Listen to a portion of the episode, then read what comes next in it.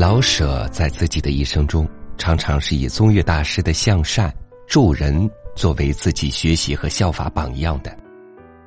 如果说对老舍青少年时期影响最大的人是他的母亲的话，那么第二个人就是素有“佛家忠臣、师门孝子”之称的宗岳大师了。大家好，这里是三六五读书，我是朝宇，今天要带给大家的文章。是来自老舍的《宗岳大师》，一起来欣赏。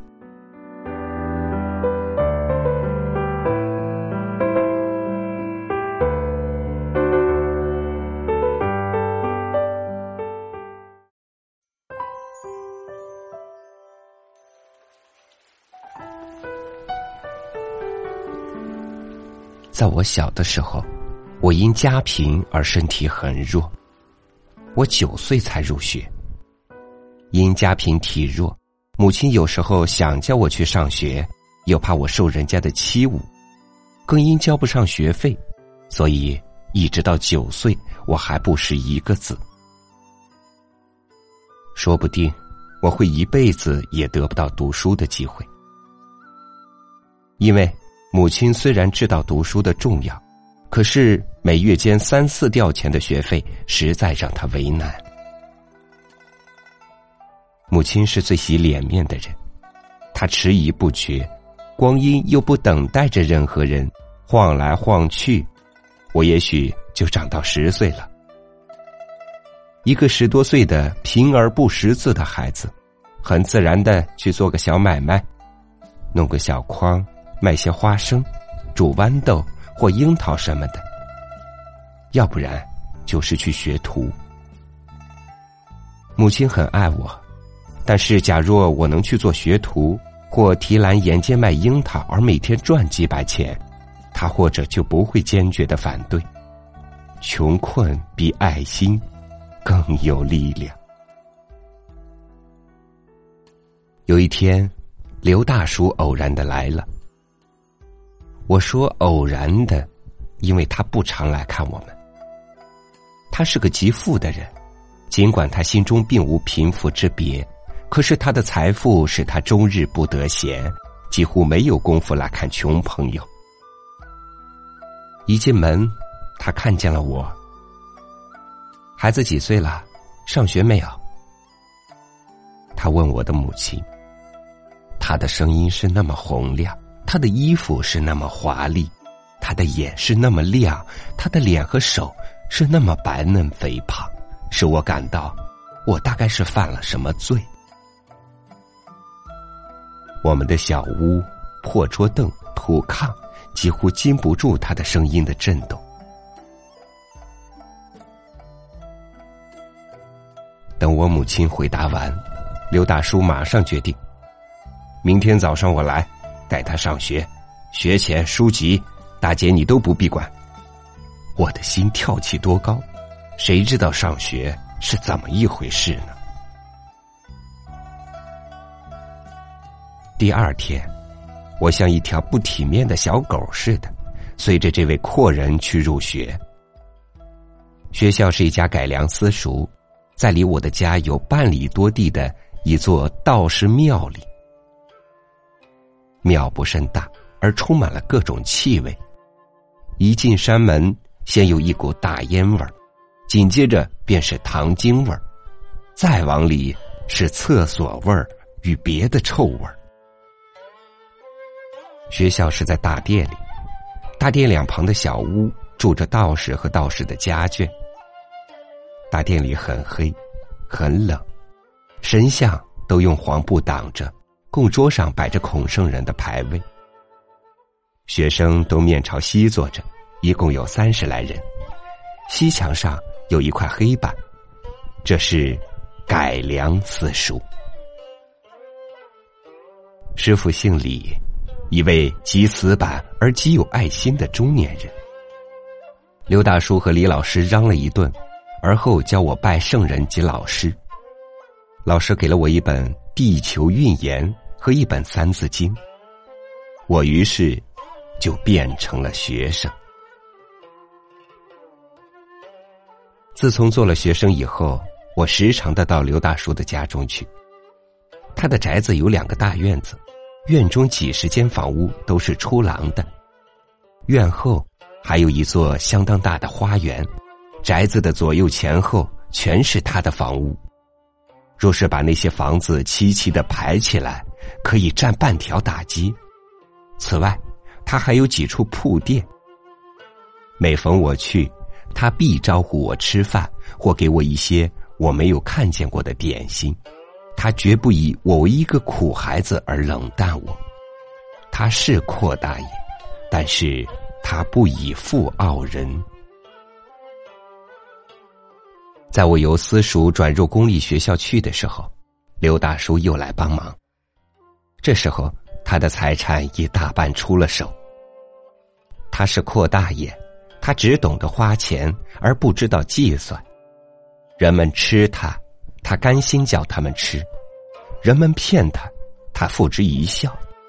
他的财产有一部分是卖掉的，也有一部分是被人骗了去的。他不管，他的笑声依旧是洪亮的。到我在中学毕业的时候，他已一贫如洗，什么财产也没有了。只剩了那个后花园。不过，在这个时候，假若他肯用用心思去调整他的产业，他还能有办法叫自己丰衣足食，因为他的好多财产是被人家骗了去的。可是，他不肯去请律师，贫与富在他心中是完全一样的。假若在这时候，他要是不再随便花钱。他甚至可以保住那座花园和城外的地产，可是他好善，尽管他自己的儿女受着饥寒，尽管他自己受尽折磨，他还是去办平儿学校、粥厂等等慈善事业。他忘了自己，就是在这个时候，我和他过往的最密。他办平儿学校，我去做义务教师。他施舍粮米，我去帮忙调查及散放。在我的心里，我很明白，放粮放钱不过只是延长平民的受苦难的日期，而不足以阻拦住死亡。但是看刘大叔那么热心，那么真诚，我就顾不得和他辩论，而只好也出点力了。即使我和他辩论，我也不会得胜。人情是往往能够战胜理智的。在我出国以前，刘大叔的儿子死了，而后他的花园也出了手，他入庙为僧，夫人与小姐入庵为尼。由他的性格来说，他似乎势必走入避世学禅的意图。但是由他的生活习惯上来说，大家总以为他不过能念念经、布施布施僧道而已，而绝对不会受戒出家。他居然出了家。在以前，他吃的是山珍海味，穿的是绫罗绸缎，他也嫖也赌。现在，他每日一餐，入秋还穿着件夏布道袍。这样苦修，他的脸上还是红红的，笑声还是洪亮的。对佛学，他有多么深的认识，我不敢说，我却真知道他是个好和尚。他知道一点，便去做一点；能做一点，便做一点。他的学问也许不高，但是他所知道的，都能见诸实行。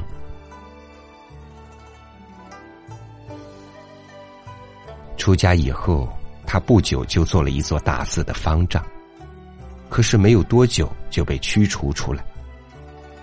他是要做真和尚，所以他不惜变卖庙产去救济苦人。庙里不要这种方丈。一般的说，方丈的责任是要扩充庙产，而不是救苦救难的。离开大寺。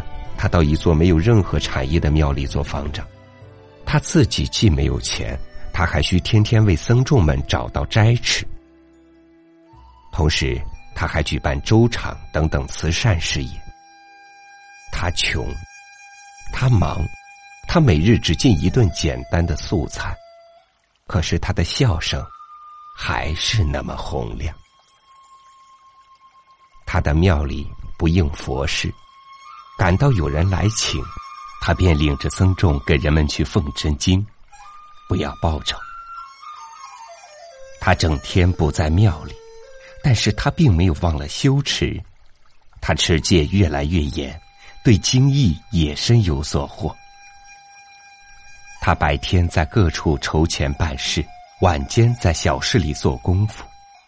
谁见到这位破和尚，也不曾想到他曾是个在金子里长起来的阔大爷。去年有一天，他正给一位圆寂了的和尚念经，他忽然闭上了眼，就作画了。火葬后，人们在他的身上发现许多舍利。没有他，我也许一辈子也不会入学读书。没有他，我也许永远想不起帮助别人有什么乐趣与意义。他是不是真的成了佛？我不知道。但是，我的确相信他的居心与言行是与佛相近似的。我在精神上、物质上都受到过他的好处。现在。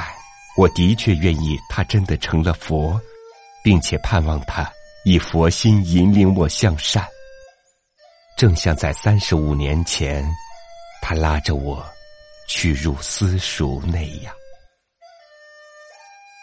他是宗岳大师。